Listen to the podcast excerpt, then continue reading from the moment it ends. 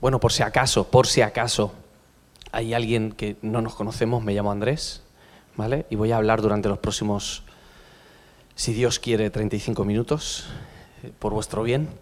Eh, y mm, hay algunos que no os conozco, a lo mejor incluso venís hoy por primera vez, eh, y lógicamente no sé en qué punto de, de vuestra vida estáis, a nivel emocional, a nivel familiar, a nivel económico, a nivel laboral eh, a nivel espiritual. No sé qué pensáis acerca de Dios, ni de Jesús, ni de la Biblia, ni de la religión. Lo que sí sé es que nos gustaría acompañaros en el punto del camino en el que estéis. No sé cuál es, pero acompañaros y poder poner un granito de arena hoy en el siguiente paso que tenéis que dar en vuestra fe. Así que mm, os cuento y os recuerdo que estamos en una serie. ¿Alguien sabe de qué libro es esa serie? Primera de Juan, bien. Bien, y si no me equivoco, ya es la séptima semana. Se está haciendo. No se me está haciendo largo, pero está siendo largo, ¿eh? Aviso, y todavía queda. Em, no sé quiénes de vosotros estáis leyendo Primera de Juan en casa. ¿Alguien lo repasa? ¿Lo vuelve a oír? Bien, hay algunas manos. Muy bien. Solo veo manos de mujeres.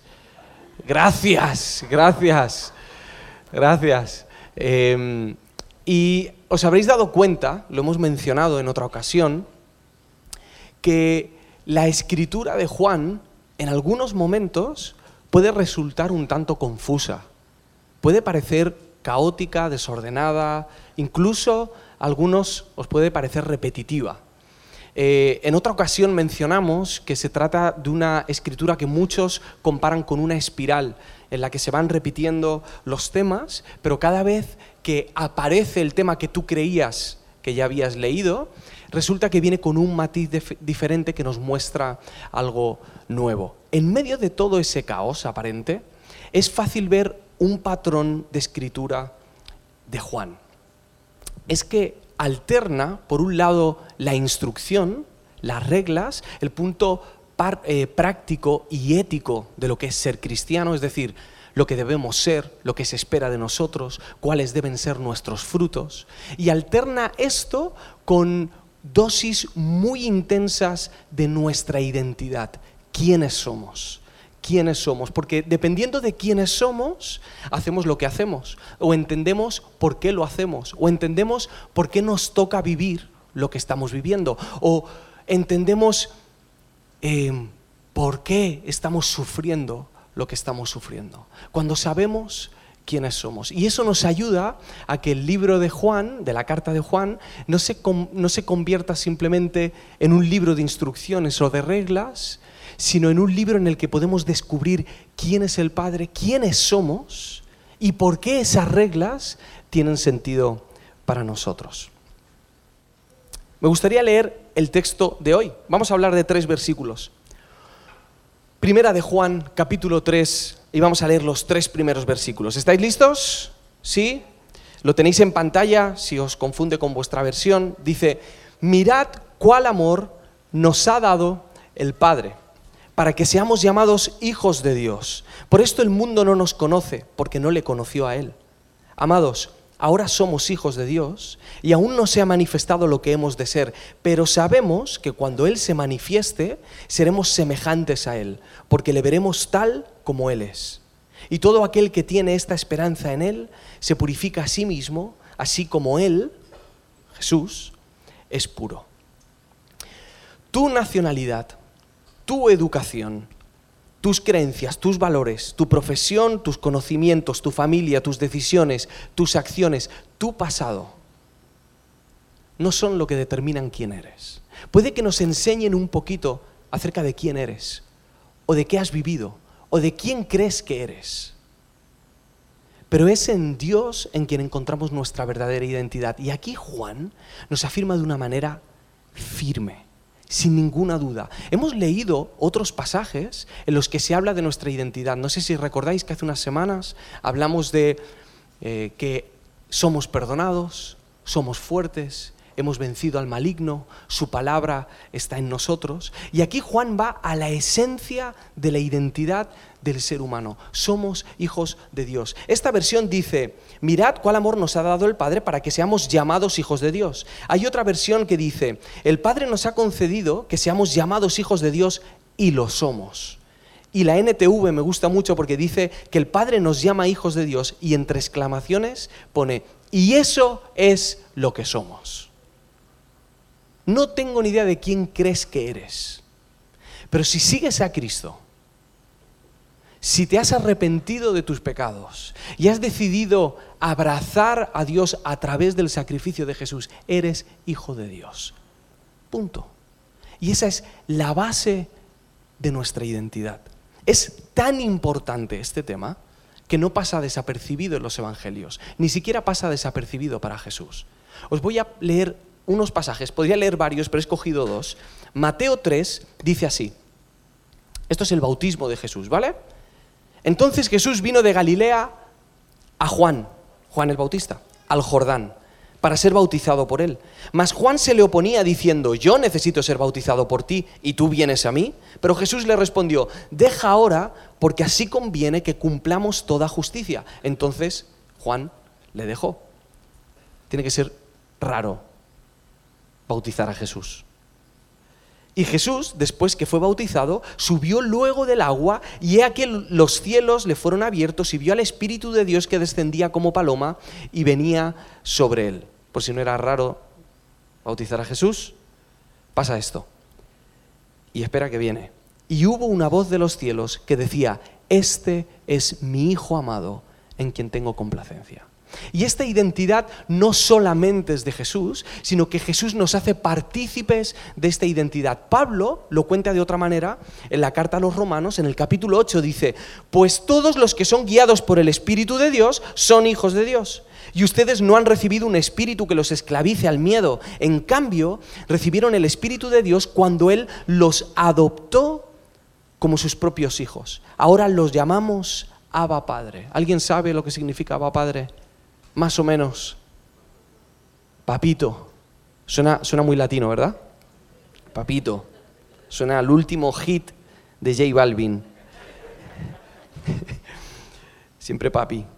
Ahora lo llamamos Abba Padre, pues su espíritu se une a nuestro espíritu para confirmar que somos hijos de Dios. Jesús no vino a fundar una religión. Jesús no vino a hacer una institución. No vino a crear una norma ni reglas. Todo eso puede que forme parte, puede que sea fruto de. Pero Jesús vino para que tuviéramos una relación con Dios y viésemos a Dios como Padre. Jesús vino a reconciliarnos con Dios. Hay un libro bastante conocido que se llama Conociendo a Dios de Packer y él dice esto. Dice, ¿qué es un cristiano? La pregunta puede responderse de muchas maneras. Pero la respuesta más rica que conozco es que un cristiano es alguien que tiene a Dios como Padre. No sé cuáles son las reglas o los baremos que utilizas para medir cuán cristiano eres, pero en su esencia es algo tan simple, tan complicado a veces, como tener a Dios como Padre. Eso quiere decir que el Evangelio no trata de lo que haces, sino de quién eres. No se trata de tus obras, se trata de la relación que tienes con Dios. Eres hijo, la cuestión es si has llegado a creer que eres hijo e hija de Dios. Si has llegado a abrazar eso y si tu vida está reflejando esa confianza que tú tienes con Dios. Bien. Eh, mi tío Paco murió, ¿hace cuántos años murió el tío Paco? Nueve años, nueve años. Mi tío Paco murió hace nueve años. Eh, y tengo muchísimos recuerdos de él. Muy buenos, muchas risas. Mi tío Paco no era perfecto, mi familia lo sabe. Estaba bastante lejos de ser perfecto. Eh, pero hasta los defectos de él los, los recordamos con, con muchísimo cariño y con risas.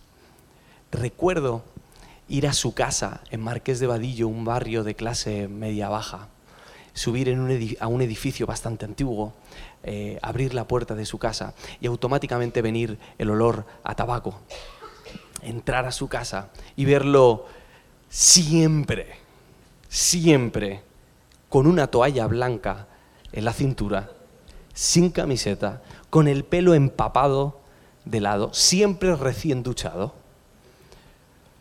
con las gafas gordas, una mesa redonda llena de libros de teología, de griego, Biblias en diferentes versiones, con un cigarro en la mano y con una Coca-Cola y una botella de Coca-Cola en la otra. Siempre. Aprendí muchísimas cosas de sus conversaciones. Aprendí mucho de él discutiendo con mi padre, porque discutía mucho sobre teología. Y me di cuenta de que se puede discutir sobre Dios, que nadie tiene la razón y que siempre se puede acabar una buena discusión de teología con risas y abrazos. La cuestión es que lo que más me llama, o me, me sigue llamando la atención de él, es su generosidad. Extravagante, incómoda. Tú ibas con esta necesidad y él suplía muchísimo más de lo que tú querías. Si tú estabas en casa y se te, ocurría murmurar entre dientes que te apetecía un donut, él iba a donde Antonio y venía con cuatro cajas de cuatro de donuts. Si te apetecía beber un refresco, iba a la tienda y te traía todos los refrescos posibles para que tú pudieses elegir. Si ibas a cenar, él iba a pedir mucho más de lo que tú habías pedido. Una vez le dije, me ha gustado mucho, no fue ni a él, fue con la familia. Había visto un colgante de alguien que me había gustado y me había llamado la atención. Yo no llevo colgantes porque me parece incómodo, solo llevo el anillo, no llevo ni reloj. Y lo mencioné, automáticamente el día siguiente vino, vámonos, me llevó una joyería y me compró en su momento, hace mucho tiempo, un colgante que le costó 32 mil pesetas, que en aquel entonces era una pasta. Dirás, ¿Paco era rico? No, Paco era muy generoso. Paco trabajaba vigilando parkings. No tenía un trabajo que le diese mucho dinero, apenas podía ahorrar. Su piso era muy pequeño. La cuestión es que esta semana vino mi primo Irra, su hijo, que tiene 30 ya, 28, 28. Y hacía bastante tiempo que no lo veía. Entonces quedamos todo el, clan Pérez Molina Jiménez, que somos 23, 23 con él, nos juntamos y nos fuimos a cenar. Adivinad, cuando fuimos a pagar, no nos dejó pagar a ninguno. No solo eso, sino que cuando terminamos de cenar, se levantó, compró lo que sabe que hay que comprar en una reunión de los Pérez, que es más cerveza, compró alitas compró bolitas de queso y volvió a llenar la mesa para que pudiésemos seguir comiendo. Algunos lo dijimos en mi familia, otros de mi familia lo pensamos. Pero lo que sonó en nuestra cabeza es cómo se parece a su padre. ¿Cómo se parece a su padre? La transformación que nosotros vemos en nuestra vida viene a través de la relación que tenemos con Dios. Josh McDowell tiene una frase que es bastante conocida que dice que la instrucción sin relación trae rebelión. La instrucción sin relación trae rebelión. En cambio, la instrucción con relación trae transformación. Nos cambia. A veces ni siquiera es necesario que se nos digan cuáles, cuáles son las normas, sino que simplemente fluyen porque lo hemos visto porque sabemos cómo funciona. La identidad en Cristo, nuestra identidad como hijos, es tan importante, es tan importante que se ve amenazada constantemente. Tú a lo mejor piensas que lo que se está, que lo que te estás jugando o que lo que lo que Satanás o el diablo o el enemigo, o si quieres llamarle el sistema o los Illuminatis, le puedes poner el nombre que te dé la gana, ¿vale? Pero el, el enemigo que tú tengas en mente, si tú crees que lo que Satanás está intentando atacar es tu familia, tu economía, tu trabajo, tu salud, tus relaciones, estás muy equivocado. Estás muy equivocado. Él ataca eso para que se desestabilice tu relación padre-hijo, padre-hija con Dios. Para que dejes de confiar en Él. Para que dejes de verlo como un Padre salvador, sanador, que ama, que espera, que restaura.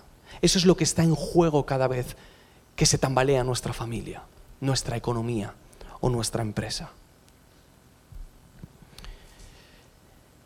El mismo Jesús pasó por esto.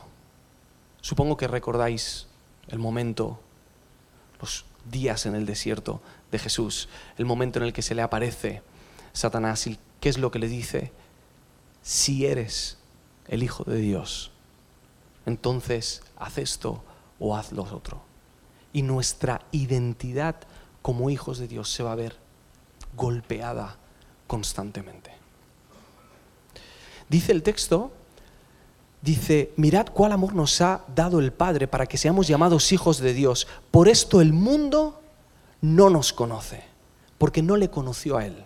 Lo que viene a decir es que el mundo no te conoce porque no conoce a Dios. Es decir, no entiende que tú eres hijo de Dios porque no conoce al Padre. Es decir, no sabe cuánto se parece mi primo Irra a su padre Paco porque no conocen a su padre Paco. Por eso no saben la relación que tiene que tenemos nosotros con Dios, porque no conocen a Dios. Y cuando no nos sentimos conocidos, no en el sentido de la fama, ¿vale? Sino conocidos profundamente, cuando no nos sentimos reconocidos, cuando no nos sentimos aceptados, el otro día hablábamos acerca de la empatía, cuando no sentimos que alguien conecta con nuestra realidad, nos sentimos menospreciados. Y por eso durante tantos años, y aún a día de hoy, se menosprecia a los cristianos. A veces con una crueldad verbal y a veces con una crueldad física. Y a día de hoy sigue muriendo gente porque creen en Jesús. Porque la gente no reconoce quiénes son porque no conocen a su Padre. Y todos los que estamos aquí necesitamos ser conocidos. O sea, ¿sabes estas, estas personas que dicen, me han dicho esto de mí, pero me da igual? no es verdad. A nadie le da igual lo que dicen de uno. Si te diese igual, ni siquiera dirías que te da igual. Es muy difícil soportar ciertas críticas. Algunas tensiones y presiones que vivimos en el mundo son muy complicadas y duelen y hacen daño. Todos necesitamos ese tipo de conexión y de respeto. ¿Y qué pasa? Que cuando perdemos ese conocimiento de los demás y vemos que los demás no saben quiénes somos realmente, buscamos nuestra identidad en cosas que ellos consideran valiosas. Y sustituimos nuestra identidad como hijos de Dios con las identidades que hoy en día se permiten. Y buscamos nuestra identidad en nuestros logros, nuestro trabajo, en nuestras buenas obras, en el tipo de relaciones que tenemos, en la gente importante, en la sexualidad. Buscamos la identidad en la sexualidad. Buscamos la identidad en quién nos atrae, en a quién amamos, en vez de en quién nos amó primero.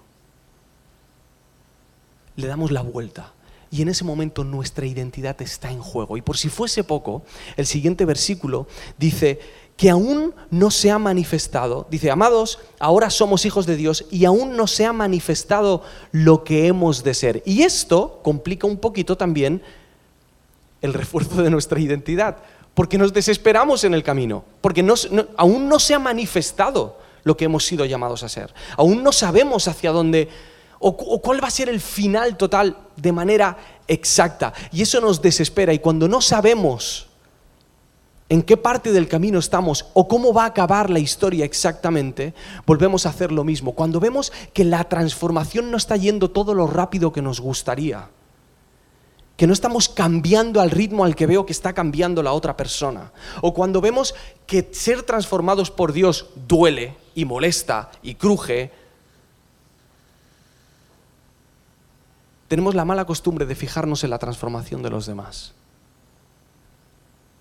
Y en vez, por no dudar de la nuestra, por no mirar hacia adentro y ver cuál es la realidad de nuestro camino, empezamos a enfocarnos en los defectos de los demás.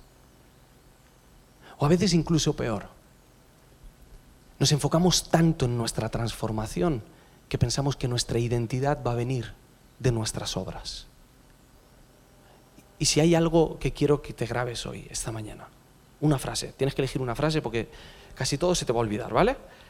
Esta frase, no puedes ser más hijo de Dios de lo que ya eres. No se puede. O eres o no eres. No puedes ser más hijo ni hija de Dios de lo que ya eres. Puedes entenderlo más.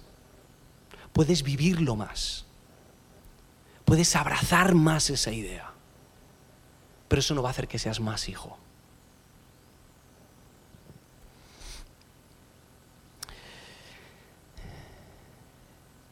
Gracias a Dios Juan no lo deja ahí.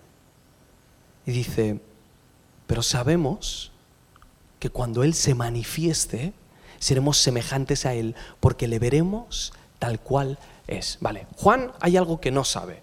Aún no sabemos, aún no se ha manifestado todo lo que vamos a hacer. Bien, pero hay algo que sí sé, y lo sabe por experiencia. Ha caminado con Jesús, ha visto la transformación que puede haber en la vida de una persona cuando tiene sus ojos puestos en Cristo. Vale, yo no sé cómo va a ser la forma exacta, pero sí sé que hay un día en el que cuando veamos a Jesús cara a cara, lo veamos tal y como es, seremos transformados de manera total. Esta idea no está aislada en el Nuevo Testamento. En 2 de Corintios dice, pero nosotros todos, con el rostro descubierto, contemplando como en un espejo la gloria del Señor, estamos siendo transformados en la misma imagen de gloria en gloria como por el Señor, el Espíritu. Aunque Juan nos está hablando de que va a haber una transformación total, hay una transformación en el camino. Hay algo que nosotros vamos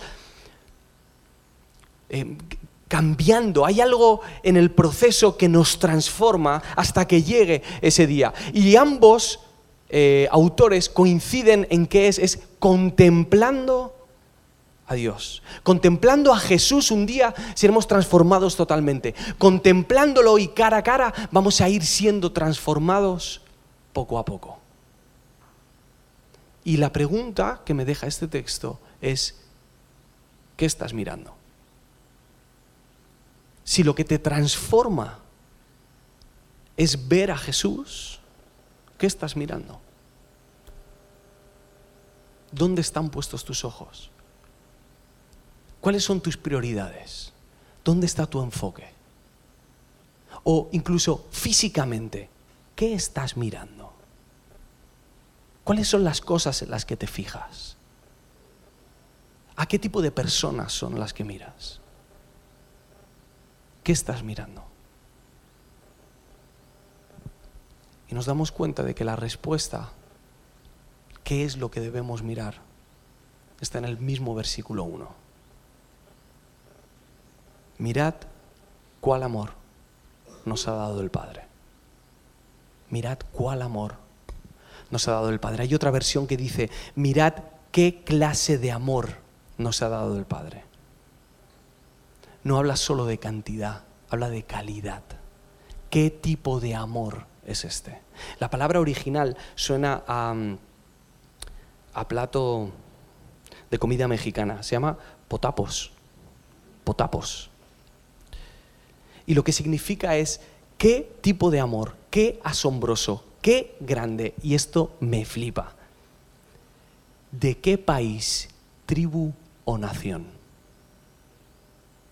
¿De dónde viene este amor? ¿De qué país, tribu o nación? No, tengo ni idea de dónde viene este amor, porque en mi territorio, en mi ciudad, en mi casa, en, en mi país, en este planeta no existe ese tipo de amor.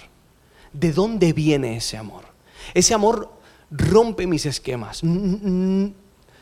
Hasta me parece abusivo. ¿Por qué ama de una manera tan diferente a la nuestra? ¿Qué tipo de amor es ese? Me gustaría leeros algo.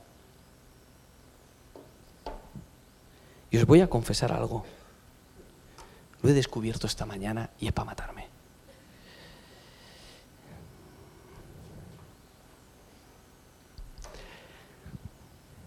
La palabra parroquia.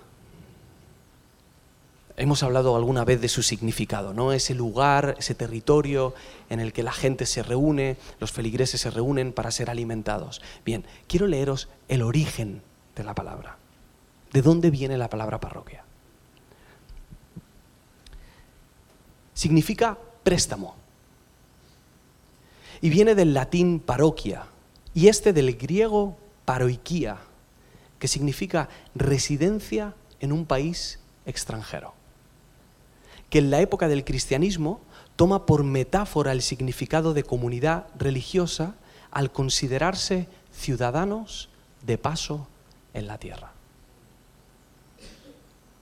Ciudadanos de paso en la tierra, que han sido llenados con un amor extranjero, que no es de este mundo.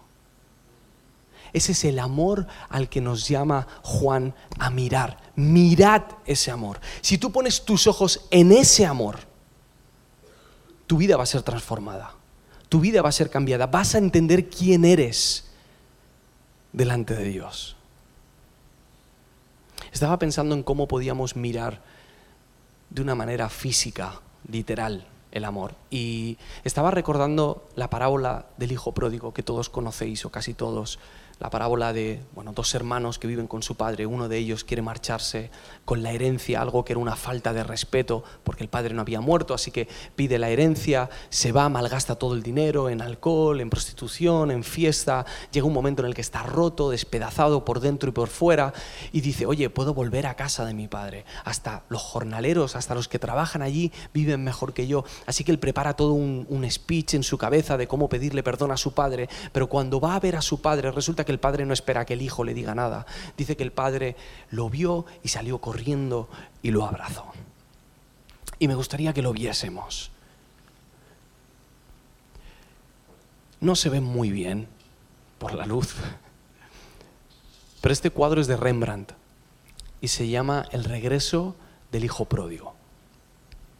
Es un cuadro precioso. Y hay gente que se pasaría horas hablando de esto. Pero me gustaría centrarme en unas cositas que se ven a simple vista. Lo primero es que dicen que el centro del cuadro son las manos del Padre. Ahí es donde se dirige la mirada. Ahí es donde la luz se enfoca.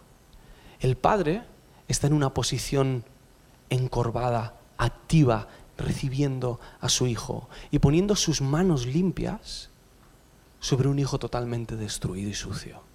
Si os fijáis y lo queréis ver en casa, podéis verlo, además está en internet en altísima resolución para que podáis ver los detalles. Tiene cicatrices en el pie que tiene descalzo, el otro se ve demacrado. Algunos dicen que incluso el rostro está pintado como si fuese el rostro de un bebé, reflejando el nacimiento de nuevo al reencontrarse con su padre. Pasa a la siguiente foto, porfa. Si os fijáis, nuestras miradas van a las manos, pero las del resto de personajes también. Hay un personaje a la derecha que va vestido igual que el padre. Tiene la misma ropa, muestra la misma autoridad, es más, hasta tiene un bastón que demuestra su importancia en esa casa. Y es el hermano mayor. Y él también está mirando las manos pero no las está mirando como vosotros las estáis mirando.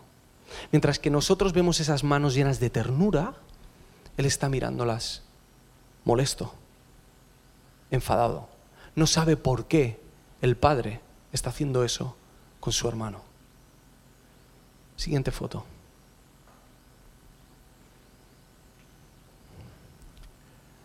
Esas son las manos de Jesús sobre cada uno de nosotros. Ese es el amor al que estamos llamados a mirar. Y hacemos algo un poco raro. Y es que cuando queremos fijarnos en el amor de Dios, no sé por qué nos fijamos en el amor que Dios tiene por nosotros. está bien, está bien, pero el texto está hablando en plural, el amor que nos ha dado. Y a veces se contempla mucho mejor el amor de Jesús cuando lo ves en el prójimo. Cuando ves cómo las manos de Jesús se ponen sobre los hombros de las personas que tienes sentadas a tu lado. Cuando ves cuánto Dios les ha amado a ellos. Y puedes contemplar el amor de Dios en sus vidas. Daremos un paso adelante como individuos cuando entendamos, entendamos que el amor que Dios te ha dado a ti también se lo ha dado al hermano que tienes al lado. Y daremos un paso enorme como parroquia cuando entendamos que el amor que nos ha sido dado también está esperando a ser dado al salir de estas puertas.